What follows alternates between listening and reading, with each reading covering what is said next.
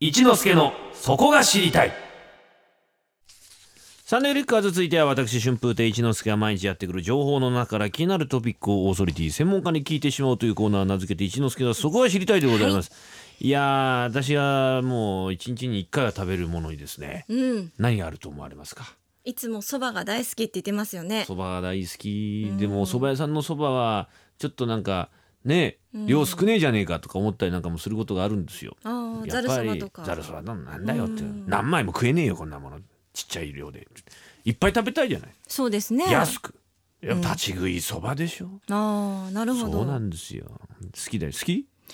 立ち食いそばって、ちょっとやっぱりホームにある立ち食いそば屋さんって、女性が一人で入るのって。ちょっと敷居が高いんですよ。角沸かされるかもしれないが中さんと「おんなら!」っつってそんなことはないよ、そうどこだよそれなないですよそんなことないですよびっくりした。この度ですよその駅そば駅そばね、はいまあ、立ち食いだけじゃない、まあ、座れるとこもあるんですが、駅そばの「ミシュランガイド」とも言うべき本が出版されましてタイトルは「全国駅そば名店百選要選者より」はい、この本を書かれた鈴木弘樹さんは旅のスピンオフライターとして活動されています駅そばを筆頭に道の駅健康ランドなど旅にまつわる B 級要素を研究して独自の旅のスタイルを提唱しているスペシャリストでもあるんです本ね日はですねそのライターの鈴木弘樹さんにスタジオに来ていただきましたおはようございおはまようすございますおはようございますよろしくお願いしますよろくお願いしますいやこれ結構ね大変だったんじゃないですかこれだけの情報を集めまあるというのはそうですねやはりあの100件1冊で100件っていうのはなかなかのボリューム感ですので、まあ、大体足掛け半年ぐらいやっぱりかかってますのでただやっぱりあのもともとそば好きとあと旅好きっていうのが講じて、えーこういう活動してますので、あの幸せですね趣味とこう実益を兼ねってことですか、えーどれぐらいかけてこれ全部、えっとです取ね材されたん100ですか件は大体やっぱり半年ぐらいですね半年か、はいほうほうほでその半年の中で、もうあのその半年の中でももうメニューが変わっちゃったりとか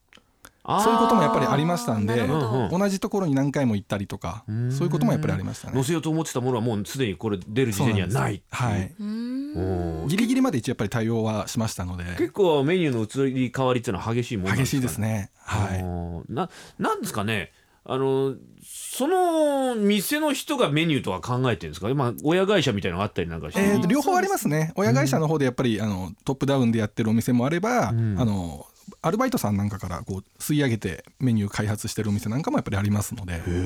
へーあの最初に食べ始めた頃の駅そばと最近の駅そばこうなんか変化してるっていうのはあります、そうですねあのーやっぱり立ち食いそば駅そばっていうと三原則早い安いうまいというのがあの連想されると思うんですけれども、やっぱりあのファストフード全体的に美味しくなってきてるのでそれだと通用しなくなってきてるんですよ、なので、えーもっと美味しい、早い安いあと綺麗楽しいこの5原則があの中心になってきてるとちいうふょうっにと思っきてますきれいまあきれいと店がきれいってことそうですねはい楽しいっていうのはどういうこと楽しいというのはですね、あのやはりオリジナルメニューを用意するとか、んあるいは地域性を出すとか、おーそういった、まあ、あの個性ですよね。なるほど、はいなるほどあー差当別化をねたり前のかき揚げとかじゃなく、はいまあそれも美味しいんだけどもその地元の名ご当産地品もをのそうですねん使ったりとか、はい、かき揚げにしても例えば2ヶ月おきにかき揚げに使う具材変えたりとか、そういうお店もあります。へーちょっといいですねそれ飽きこないですねそうですね。そうだ毎日通ってもいいよねそうですほうねほうほうほうほうなるほどねえなんかな地元のならではの個性で麺も変わってくるななんかそうですね。あの、やっぱり昔はあの湯がいちょちょっと湯がくだけのあの茹でそばがメインだったんですけれども、最近やっぱり生そばを使う店が多くなってきています。は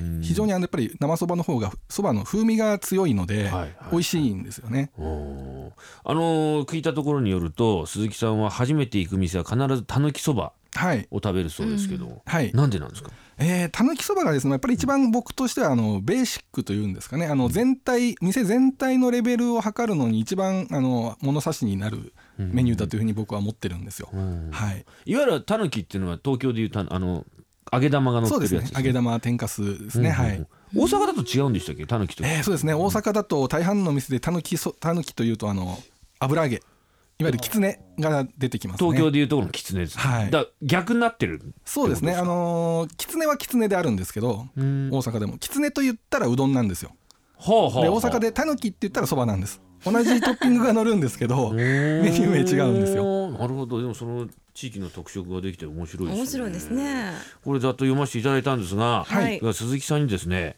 具体的にこの店ちょっとおすすめよと全国ネットですから、このラジオも一応は、はいちょっと紹介していただけるとありがたいなと思うんですがわかりました。じはゃあいまずはあの日本一ん駅そば、ホームの駅そばの件数が多い駅というところでほう名古屋駅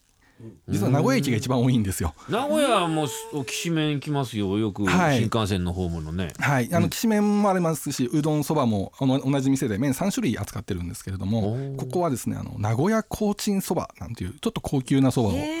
やってるんです名よ。古屋こっちは鶏肉のそうですそうですうーんで名古屋コーチンですねやっぱりあのブロイラーなんかと比べると歯ごたえがすごく強くてはいうまみも強くてすごく美味しいんです。うーんでまたあの薬味のネギも、あの白髪ネギににしてあって、うんあの辛みをちょっと強めにしてあってあの相性がいいんですよね、ほーちょっとお高いんですけど870円っていうのでだ ちょっとお高いんですちょけっれとどそれももうセレブじゃないですか叶姉妹が名古屋行く時メーテル行く時しか食べられないですよ僕らには無理無理無理無理あ白髪ネギにするまでそんな工夫までしてるんですかそうですねはい、縦に切った方が辛みが増すからってことはいあと食感もあのシャキシャキ感がすごく出ますのではあ、はあはあはあ、いいですねいいですね他にもちょっといくつかね、はい聞きたいんですけどねではあの北海道行きましょうか、えー北海道までそば食いにちょっと行けないけどもなんかの機会があったら行き行きましょ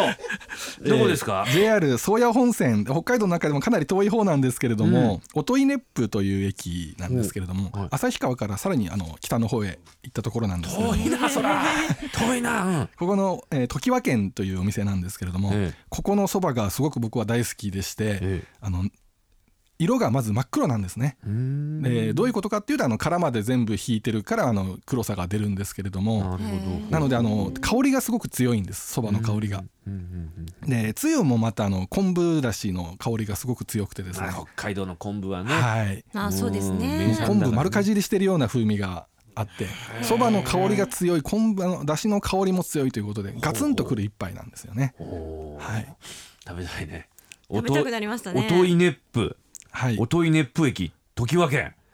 420円月見そば安いですねえーっと電車賃はどれぐらいかかるんですかねこれね確かに確かにですよね旅費の方がかかりますね余裕のかかるよいいですねもうもう一つ二つぐらい、えーじゃあ関東から、うんえーじゃあ千葉県のですね、えー JR 京葉線海浜幕張駅おの近いそば市というお店なんですけれども、うんうんこちらあのチェーン店なんですけれども、はい実はこの店舗だけで扱ってるメニューというのがありまして、えそれがこの千葉県産落花生のつけそばというメニューなんですね。美味しそうつけそばはいうん、あのまあ盛りそばスタイルですね。あの、つけつけ汁にはいつけて食べるんですけど、そのつけ汁があのまあちょっとあのくるみだれみたいな感じのあのら落花生を使ったつゆになっていまして、えこれもあの非常にクリーミーで美味しいですね。まろやかで。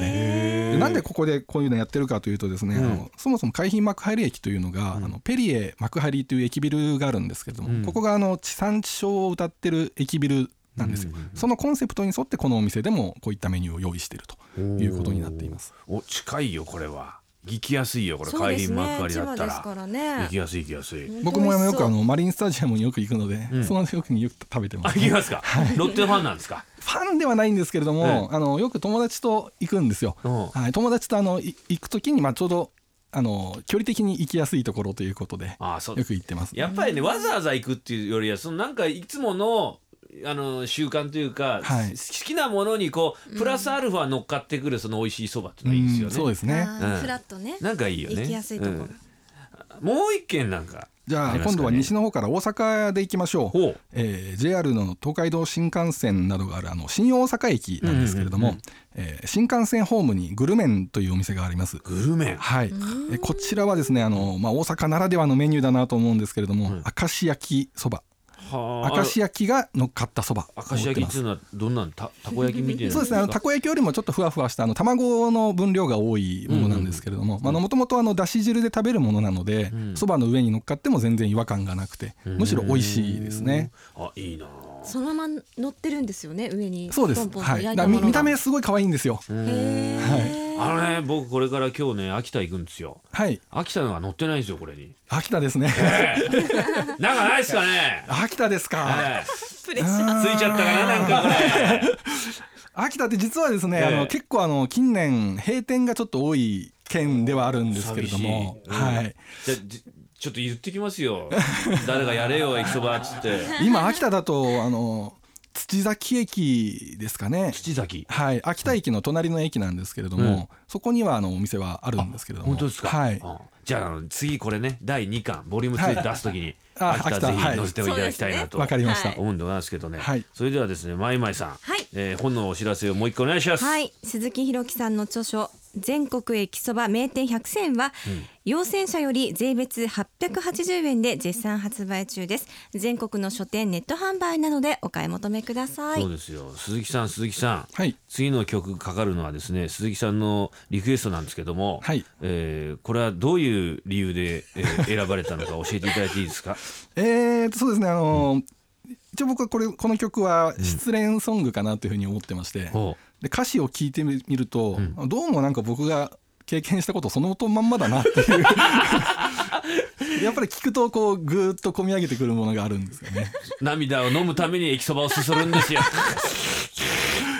って泣きながらなるほどねそういうことですか、はいこれを聞きながらね、ええであの鈴木さん曲の紹介一つお願いしてもよろしいございますかね今あはい、はい、ガーネット・クローで「ノラ」日はライターの鈴木ひろきさんにお話を伺いましたありがとうございましたありがとうございましたありがとうございました Sunday Flickers.